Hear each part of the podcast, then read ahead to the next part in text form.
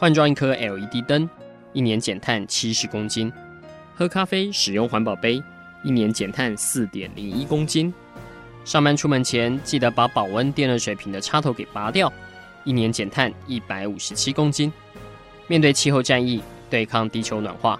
可以是个人的事，更需要政府及企业的参与。台达电子文教基金会邀您一同寻找既能提升生活品质，并可大幅提高能源使用效率的提案。欢迎收听《气候战役在台湾》。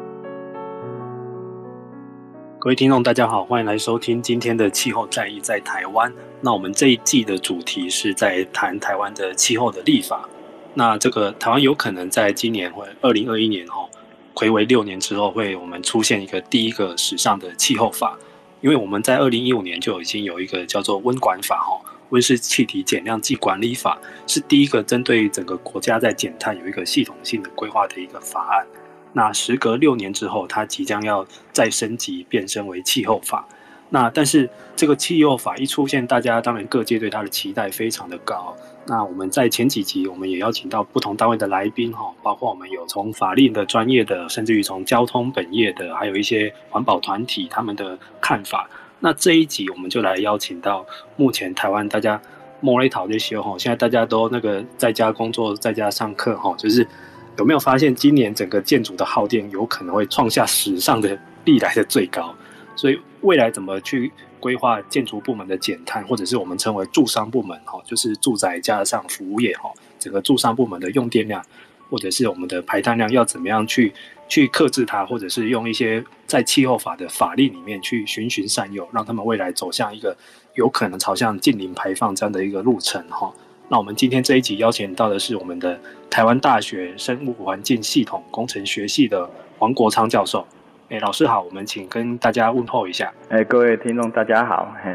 哎，黄老师这个很辛苦喽，因为老师去年有刚帮助这个台湾的内政部的建筑研究所哦，有出了一个报告，叫做《建筑温室气体排放预测及减量措施的分析》哈。是。那我有去拜读一下老师这个报告，哇，有一个超过一百多页哦，所以是个非常扎实的报告哈。可不可以请老师先帮听众朋友们分析一下，您在这份报告里面有一些什么样的发现？然后，如果也顺便跟大家介绍一下，目前台湾的在建筑的耗能跟排放的状况大致是如何？好，是这样啊，因为我们有现在有那个温管法嘛，哈、嗯，所以我们各部会政府都要开始拟定有一些减碳措施啊，哈。你像我们那个温管法里面，我们把整个国家的碳排啊分成六大部门嘛。那其中跟建筑有关的叫住商部门啊，其他的还包含交通啊、能源、工业、农业等等哈。那在住商部门这边哈，我们政府要给定要未来要做什么策略，有什么减碳量哈。首先你必须要掌握的是说，那既有现在的这些住商哈，目前的排碳的情况是怎么样，以及到了未来。我们的温光华是到二零五零年嘛，哈，那我们现在第一阶段呢，先做什么？先预测说，在气候变迁的影响下，哈，然后我们的建筑物的是以现在的状况，依照目前使用的情形下，到了二零五零年大概会排碳多少啦？哦，我们我们主要目的是这个叫做排放的基线，现在掌握说，如果在没有任何的政策减碳政策介入下，哦，未来的这些建筑物的排碳量会怎么走？的这个趋势，嗯，那刚刚主持人有问到一个很关键的一个问题哈，我们现在的这个住商哈，大概占全国总碳排大概两成啦，嗯，那住宅商业呢各也差不多各一半，也就是住宅大概十 percent，服务业哈大概也是在十。percent，那未来我们的减碳呢还跟一个东西有关系哈。就是虽然我们民众用的都是用电啊，但是未来算到减碳量还跟一个东西有关系，就是电力碳排放系数啦。嗯，那电力碳排放系数呢，这个就跟国家的能源结构有有关系了。哦，比方说最近公告的那个电力碳排系数是，我们每用掉一度电啊，大概会排碳零点四九二公斤的二氧化碳。嗯，好，那事实上住宅跟商业大部分的能源使用哦，当然住宅还有瓦斯啊、天然气呃等等，商业部分少部分会用到重油，但是大部分都还是以用电为主啦，所以这个碳排的呃预估哈，就会跟未来我们国家的能源的结构拥有很大的一个关系。好，那以住宅来讲哈，住宅里面哈，空调、家电。大概两个是最大的啦，然后其次是照明。嗯、以目前现今的状况而言，空调、照明、家电各占大概二十五趴啦，二二十五、二十五、二十五，剩下其实有什么热水的碳排啊、烹饪的碳排等等哈，那个是其次。所以以住宅而言是空调、家电跟照明，这个是现阶段的结果。但是我们分析到了你未来到二零三五年以后哈。我们现在是推估到二零三五年哈，呃，有两个很重要的影响，就是说，假如建筑的这个节能性能都不不改变的情况下哈，我们的气候也在变化嘛，啊，越来越温暖化的结果，还有一个是我们的家电的产品的数量越来越多了。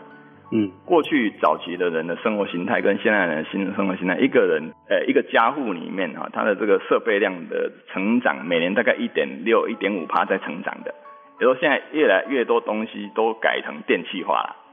所以到了未来哈，空调跟家电哈这两个占比会大大的提升了，啊，大概到二二十六、二十七左右。照明会下降，照明的会下降原因哈，是我们现在很多的照明的效率好很多了，所以 LED 也越来越普及了，所以反倒是未来在住宅而言是空调跟家电的占比是最大。那这个是现阶段住宅的情况了哈，大概是这样。哇，其实老师刚刚已经帮我们一下就画到这个二零三五年之后可能的一个状态了哈，就是照明的话可能会比重会下降，但是在于整个空调系统，就是我们在控制那个温度的哈，像国外的话可能包括暖气，它也算在这一列。对。那还有就是我们的家电用品哈，那因为这一阵子大家都关在家里，所以其实。呃，很多人就看到家里说他缺什么东西就买买买，是包括像很多人现在也关心家里的空气品质哦，所以譬如说我现在要考虑说要不要家里要买一个什么空气清新机之类的哦，所以未来家里的家电只会越来越多了。是啊，是啊。但但是老师照这样的状态之下，你看台湾未来的一个，如果是住商部门或建筑部门的一个，他要做节能减碳的话，它最大的潜力会在哪里呢？好，如果以住宅而言哈。因为现在政府有新的节能法令，这个每年都有在检讨啊。但是哈，政府能掌握的新建筑的数量，毕竟还是有限啊。也就是说，我们既有建筑物的存量很大，嗯，那温管法在算的哈，是我们建筑物的最终能源使用量哦，就是最后的 energy end use。所以这个 energy end use 里面哈，就使用行为占比很大。我们的家电电器使用行为占的。节电量哈，反倒比建筑外壳来得高啦，因为是既有建筑物哈，要去改善它的那个节能哈，它的影响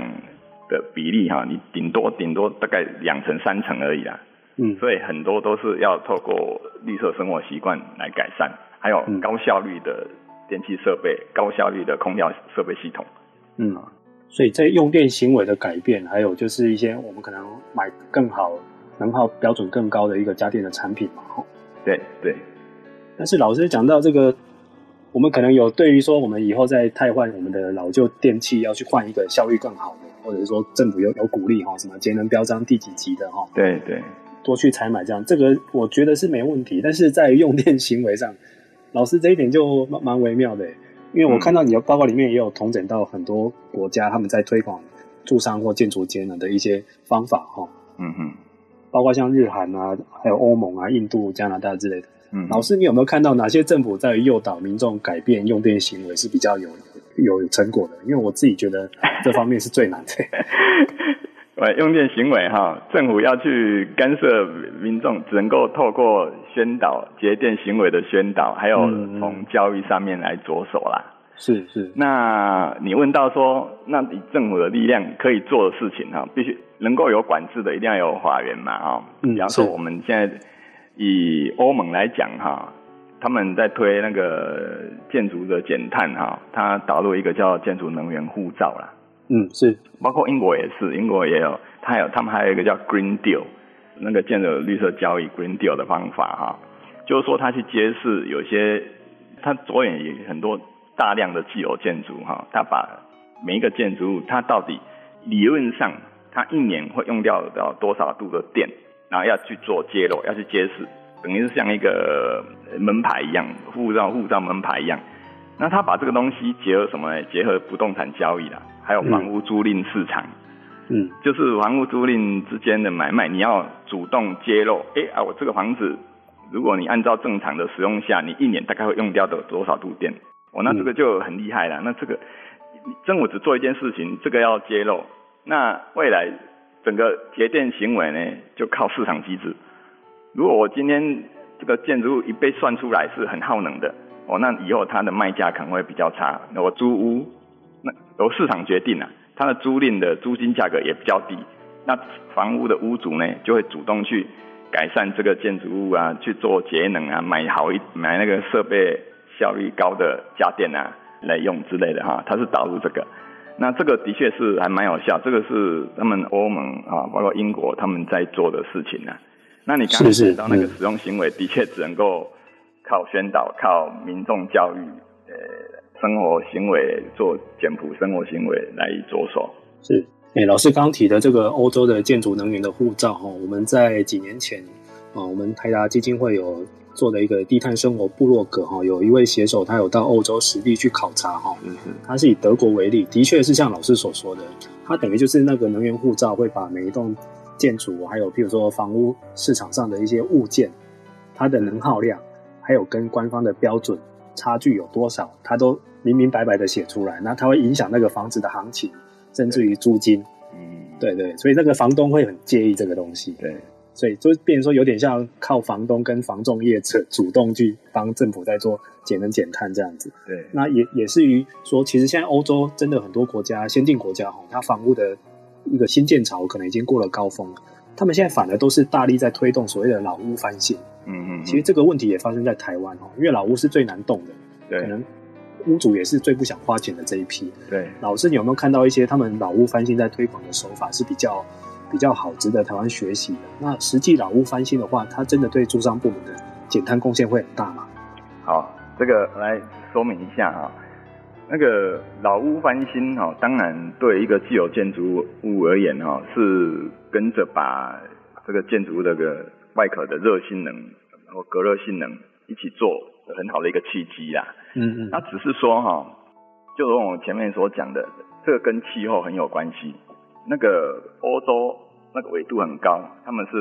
温带气候区，冬季非常寒冷，嗯、他们的耗能的形态啊是以暖房为主啦。嗯，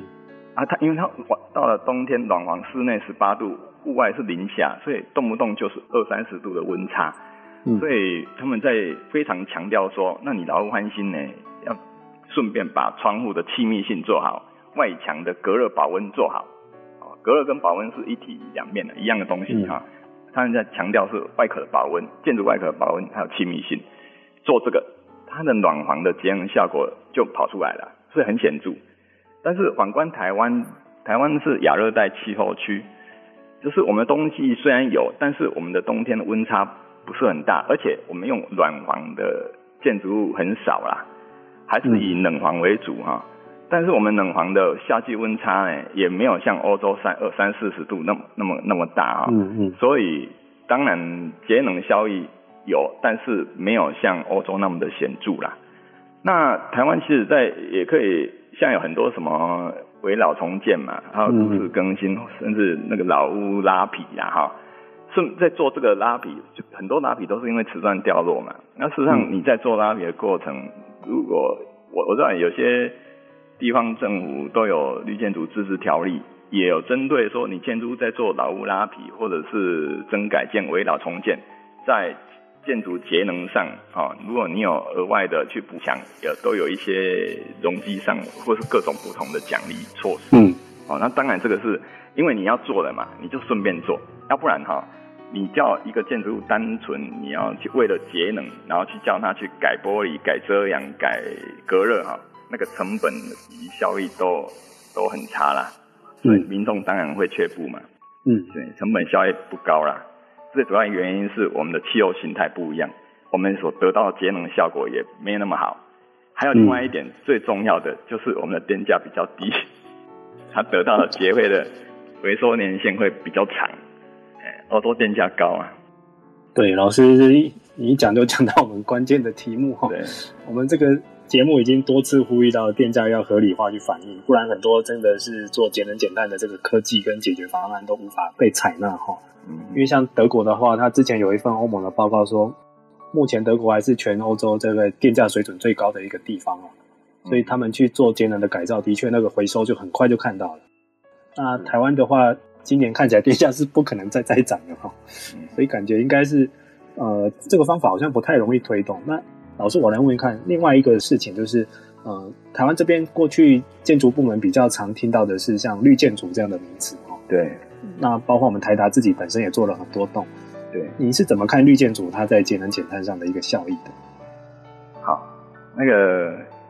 台达电这边是绿建筑很重要的呃推手嘛，也也是做了你的很多厂房也都是钻石级绿建筑哈，这个大家有目共睹啦。啊、那事实上绿建筑是这样哈，呃，刚刚我们在讲节能，节能跟绿建筑有什么不一样呢？绿建筑它所涵盖的面向比较广啊，嗯，它除了节能以外哈，它还有照顾到，比方说生态上的议题，绿哦这个绿化绿化量的问题啊，基地保水的问题哈，还有室内健康，还有减少废弃物等等这些议题哈。所以，我们今天在谈温管法哈，当然绿建筑是政府现在很重要的一个政策，呃，在推没有错。那因为由于它着重的点哦很广啦，所以不见得说哈，有些那个号称绿建筑的，它的节能就一定非常节能。嗯，因为有的是它在绿化生态减会拿得很高分，但节能只是低空会过也有可能。嗯，那这个也不是台湾的问题，全世界皆然。因为你看美国的绿的，它的绿建筑拿到绿建筑标章的建筑，仍有少部分一些比例哦，甚至有些拿到白金级的建立的哈，它的耗能量还是比一般的建筑物高啦。嗯，所以绿建筑因为它所照顾到的面向还有含其他的哈，所以如果我们今天纯粹是谈节能这件事情哈，还是要回到像比方说净零能源建筑，或是像欧盟的能源护照。这个台湾也也现在也在做哈，就是所谓建筑能源的标示，嗯、这个对针对建筑的节能减碳而言有直接切中要害啦。这样的评估 system 是更更切中于那个能源评估哈。嗯，那不过绿建筑里面有一个很重要的概念哈，就是它推广所谓这个被动式设计啊，嗯。啊，或者我们称为诱导式设计哈，也就是说。它是相对照于主动设计而言啊，所以主动设计就是我们用很多要用电的啦，要耗能的，呃，比方说太阳能板那个是主动设计啊，嗯、这个什么 smart skin 哈，那个智慧外壳啊，能源控制这个这个都属于主动设计的节能手段。那绿建筑里面其实很必须很倡导一个东西叫做 passive design，所谓的 passive design 哈，就是。低度甚至是不需要用到能量的手段来达到建筑节能啊，来达减碳哈。比方说哈，我们利用覆土式的呃建筑物，或是通风式的建筑物哈，或是遮阳的手段，好不好？被动式冷冷却的手段等等，来来来达到建筑的节能哈。那通常采被动式设计的建筑物，它的成本也通常比较低，尤其是你针对新建建筑而言，因为很多的被动式设计呢。是建筑在设计的时候就考量在里面了，啊，也不用额额外再去买设备，不用去装太阳能板，哦，那个是辅助啦。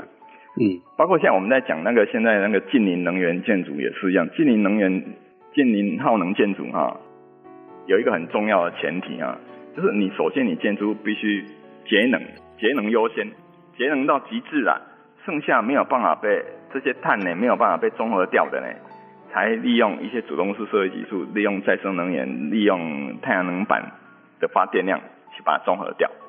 所有的包括绿建筑也好，或是这个净零能源的建筑也好，他们的定义有一个很重要的观念，就是前面的被动式设计技术呢要先优先，节能要优先呐。哦，那节能里面又以被动式设计具最少的成本，啊，效益也很高。是的，该是这样，对。对，其实我们台达做的绿建筑，也就是按照这样的手法在设计的哈，就是所谓被动式，就是可能先考虑那边基地附近的一些地形啊、天候啦、啊，还有历来的这个风场是怎么吹的哈，所以在建筑的设计跟开口上，先参考到这一些资讯。像我们后来也推了一个叫做 Green Bin 哈，就是气象的资讯，我们把历史气象资讯跟中央气象局有合作，可以开放。过去大概将近二二十多年的历史资料，让建筑师们去采用这样子。嗯嗯嗯。哎，对。那，但是老师你在报告里面有整理到很多国家他们在推动节能减碳的方法。好了，老师你自己凭良心说，你觉得最规划的最好的是哪一个国家？有没有哪一套范本是很值得台湾来参考的？这个就像我刚刚所讲哈，因为现在要讲成功哈的案例还太早了哈，因为。气候一直在变变动嘛，现在大家都先画饼嘛。二零五零年大家都要讲到那个碳中和了嘛，哈、嗯。那现在各国也都在推出一些技术节能节能技术哈。那以建筑来讲哈，欧盟他们看起来是比较有，他们跑得比较快啦。说实在，嗯、他们那个欧盟能源护照那个那个很早就开始了哈。那台湾也也即将要导入这样一个 system 啊，不过我们先做那个内政部建筑人员所先做建筑的能源标示啊，那未来看看怎么样。不过欧盟的建筑能源护照的确是很有很有 powerful 的一个 tool 啊，很有很有很有很有力量的工具哈，来来搭建，因为它是促使整个市场自主的去做节能改善。哦，这个比政府哈，我投入很多的。补助啊，然后强制你要做绿建筑都来得有效，这种自主性的，对啊，这个应该叫做市场自主节能。对对对对，我 这个但是这个到后面减碳量是很惊人的，嗯，对，但是它前提就是先政府有一个标准让资讯去公开，对对，因为其实像标准的建立，对，因为像欧盟的话，其实它好像还会去追踪每个国家你在推建筑能源护照的一个使用的状况，对，就是他希望大家都一样进步，比方说老是东欧都是落后。只有什么德国跟法国比较先进，他是希望整体要提升。对对对，老师，那我们来看看好了，因为你难得做了这样的报告，感觉是现在台湾对那个建筑的能耗或或者是排放的状况是应该目前是您是最了解的了哈。那如果我们回归到要用政府的法规来做一些限制跟诱导的话，你怎么看目前台湾的一些住商部门的一个减碳的一些政策？包括像说现在像是内政部。嗯它有针对建筑物的的外壳，它有做一些限制，还有就是政府它也以身作则，在很多公部门的建案里面，它都有去要求要做什么绿建筑，嗯，要有一些低能耗的状态。嗯，那这方面的话，你觉得哪一个实践的比较好？那但是或者是哪一些法案其实设计的用意很好，但是它有一些执行的障碍？好，应该这样讲啊，因为就如同我所讲的啊，政府要对。那个用电的管制要有工具嘛，哈，但是现在既有建筑是占九十七趴，以现在内政部它能管得到的，都是在都是新建建筑很多啦，所以包括那三趴，对新建建筑，还有公部门的公部门的既有建筑，它可以管的，过去有什么四省方案嘛，节电方案这个这个有有在做哈，但是很多民。这些私有的建筑用电啊，这个是的确比较困难的啦，所以我才会讲说有有些进那个能源标示制度，要可以尽快应该尽快上路。那上路之后，除了标示以外，再来思考说要怎么结合像欧盟这样变成一种主动式循环，让屋主那个房东自己去做节能改善哈，这个所我们讲那个叫政策扩散率才会更大。那你看，现在很多我以新建建筑而言，实际上台湾每两年每两年呢，很多的那些节能法规越趋严格，啊，那这是正确的，因为气候一直在变嘛。我们建筑一盖完之后哈，要用四五十年之久，你在设计的时候应该考量的是要应应未来气候的状态啦。啊，过去我们研究室也掌握了很多这个未来气候的事情哈。我们做一些分析，我们也认为说，我们的建筑节能法令的基准要滚动式检讨。啊，现在盖的房子它要撑六七十年之久，要预想到六七十年以后的气候是否还可以跟现在建筑一样节能。所以节能法规越来越精进，是政府也有在做，这个是正确的事情哈。那你去看，我们包括设备系统也是一样啊，用电效率，包括能源局在推广的那个节电标章啊，能源效率都有提升。但是你去看我们的总电量，当然去年有了，这几年有啊，碳排量有有下降，但总用电碳排量下降是因为能源结构改变，但是住宅的总用电量却没有，是一直在成长的。嗯、这个就跟我前面所讲的一样，因为我们的很多的事物电器设备越来越多了山西网络种类数量都增加的结果，效率提升，嗯、但是你的量却成长的幅度比效率提升的幅度大，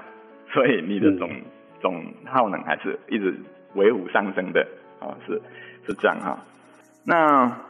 呃，以政府角度当然新建建筑物是透过那个呃节能法令嘛哈，刚刚讲的那个能效标示，还有现在还有一个东西，可以能效标示上路以后，接下来要做就是要推广所谓近零能源建筑啦，近零能耗啦，嗯，净零能耗建筑，净零能耗建筑必须基于你要有工具。必须先计算你你的那个能耗，能效标示要先上路，然后建筑外壳的空调设备系统的照明能效标示这样上来，加起来到净零能源才有办法去推所谓的净零能源的。好，那这个是政府目前也许来来做这个对温光化在住商部门减碳会比较有有效的哈。那能源标示呢，同时除了新建建筑物可以推广到近邻能源，能效标示。可以学习欧盟导入不动产市场，不过这个这个大概阻力还蛮大的，我在猜。对啊，我觉得像老师刚刚提的一些，像不管是能源护照或者是近邻耗能的房屋的这种标示哦，包括像是在欧洲跟日本都已经有业者在做这样的尝试了哈。是，我们低碳生活部可以写过好多次了，但是政府好像老师在这方面有一些他推动的障碍这样子。最后，我想问一下老师是，是因为其实老师的这份报告里面也有把台湾未来的这个住商部门它的一个排碳的比重要到多少，已经老师都抓出来了。哈，其实我们现在住商部门哦，加起来大概一年大概排放量在接近六千万吨的二氧化碳哈。嗯嗯。啊但是未来我们国家减碳目标哈，它可能在二零二五年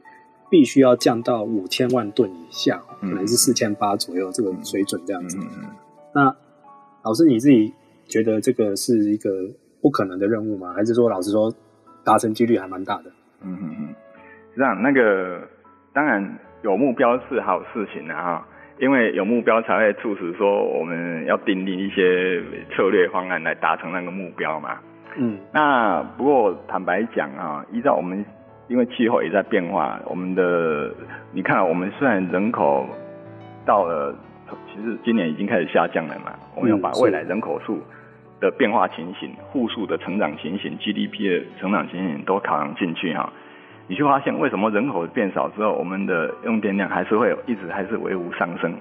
嗯，因为我们的成长楼地板建筑楼面面积还是在成长啊。对啊，还在盖。对，所以以政府而言，这个是一个非常艰巨的任务哈，就是很困难。那我们只能够说，既然我们有这样的目标啊，当然目标先定了啊。那有什么政策哈？也也许可以这样做啦。从刚刚讲的那个，我们可以从新建建筑跟既有市场来谈哈。新建建筑而言哈，我们第一个是强化建筑节能法规啦。我们的建筑的外壳性能，还有空调设备性能，还有照明系统的节能，这个这三个是最重要、很重要的耗能来源哈。那导入建筑能效标示。因为导入建筑能效能效标示，以新建建筑物而言呢，在建筑的节能设计可以综合考量啊。嗯，好。那第二个，在既有市场的部分呢，既有市场呢，就是我们现在政委也做很多事情，比方说有在辅导很多的商业建筑哈，在做节能绩效保证、节能改善啊。有的台北市也在做节能领导奖，都是在替服务业去。诊断把脉能耗，然后提改善方案，然后然后甚至帮你媒合现在 ESCO 业者哈、啊，去帮你做节能改善，也都有在做。但当然这个这种的，我刚才讲政策的扩散性还是比较小。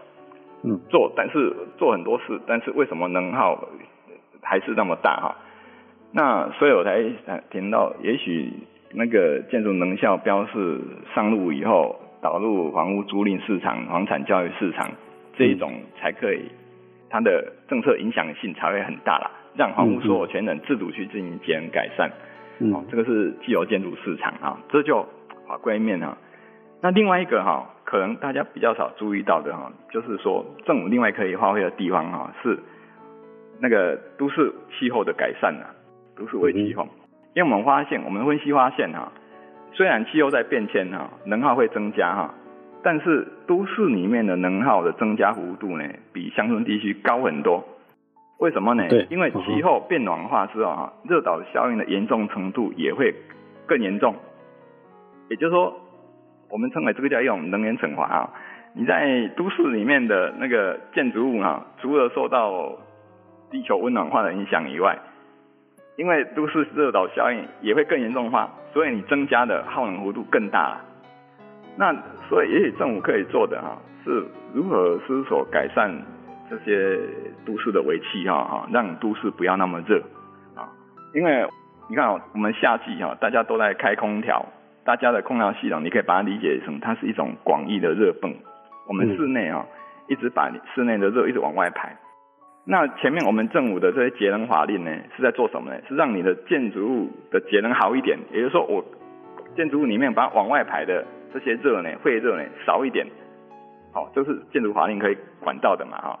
那那另外一个排出来之后哈，如何改善室外的这些热舒适，来降低都市的温差哈，让你的你的建筑物更节能，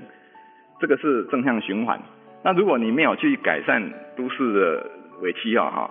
我空调废热一直往街区排，街区的温度越来越高，然后空调开得越大，那就会变成一个恶性循环了。那所以如果来考量这件事情哈，这个有时候结合都市设计，甚至都市计划里面，从街谷的形态。道路的坐向、街锅的大小形状啊，一搭街锅大小形状定了，建筑物的配置大概都八九不离十了。还有绿地的配置、道路的绿化啊，而且要强强绿强木的绿化，透过遮阴啊、增温冷却等等这些人工铺面的改变呢，我们的铺面透水铺面要增加，不透水面要越来越少。还有还有一个很重要，那个都市风廊的引入啦。嗯，都上沿着那个河河流进来，如何再把这些具有通风效果的比较凉爽的风导到都市市中心？哦，这个要透过道路绿带啊、建筑物的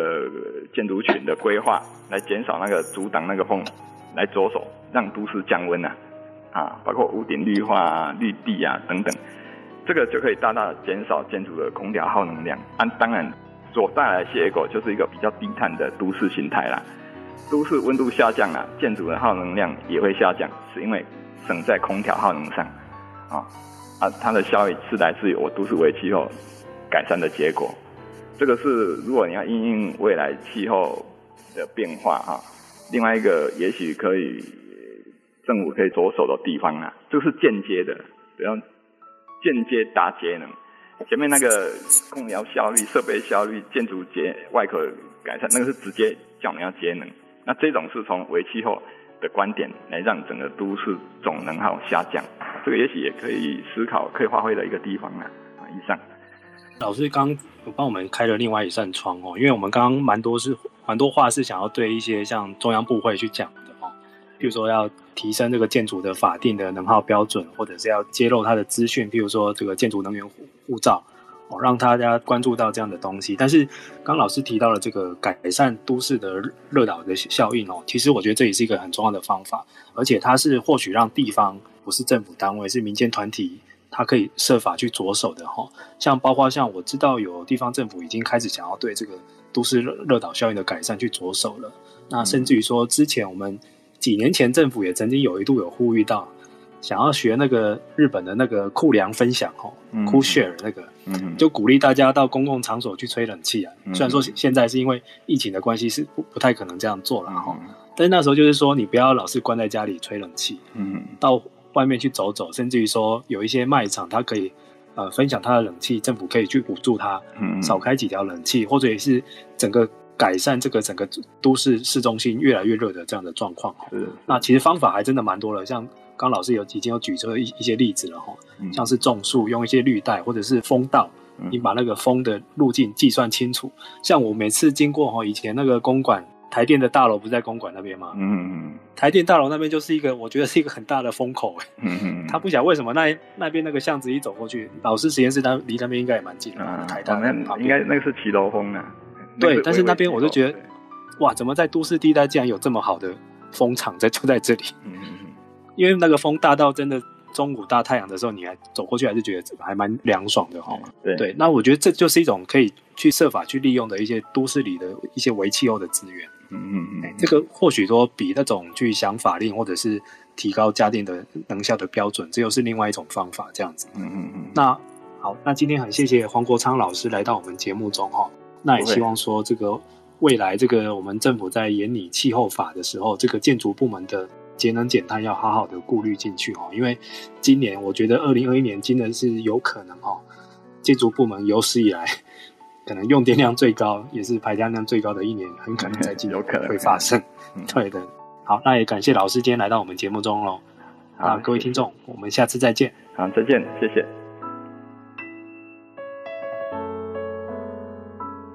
以上节目由台达电子文教基金会独家赞助播出。台达电子文教基金会邀您一起环保节能爱地球。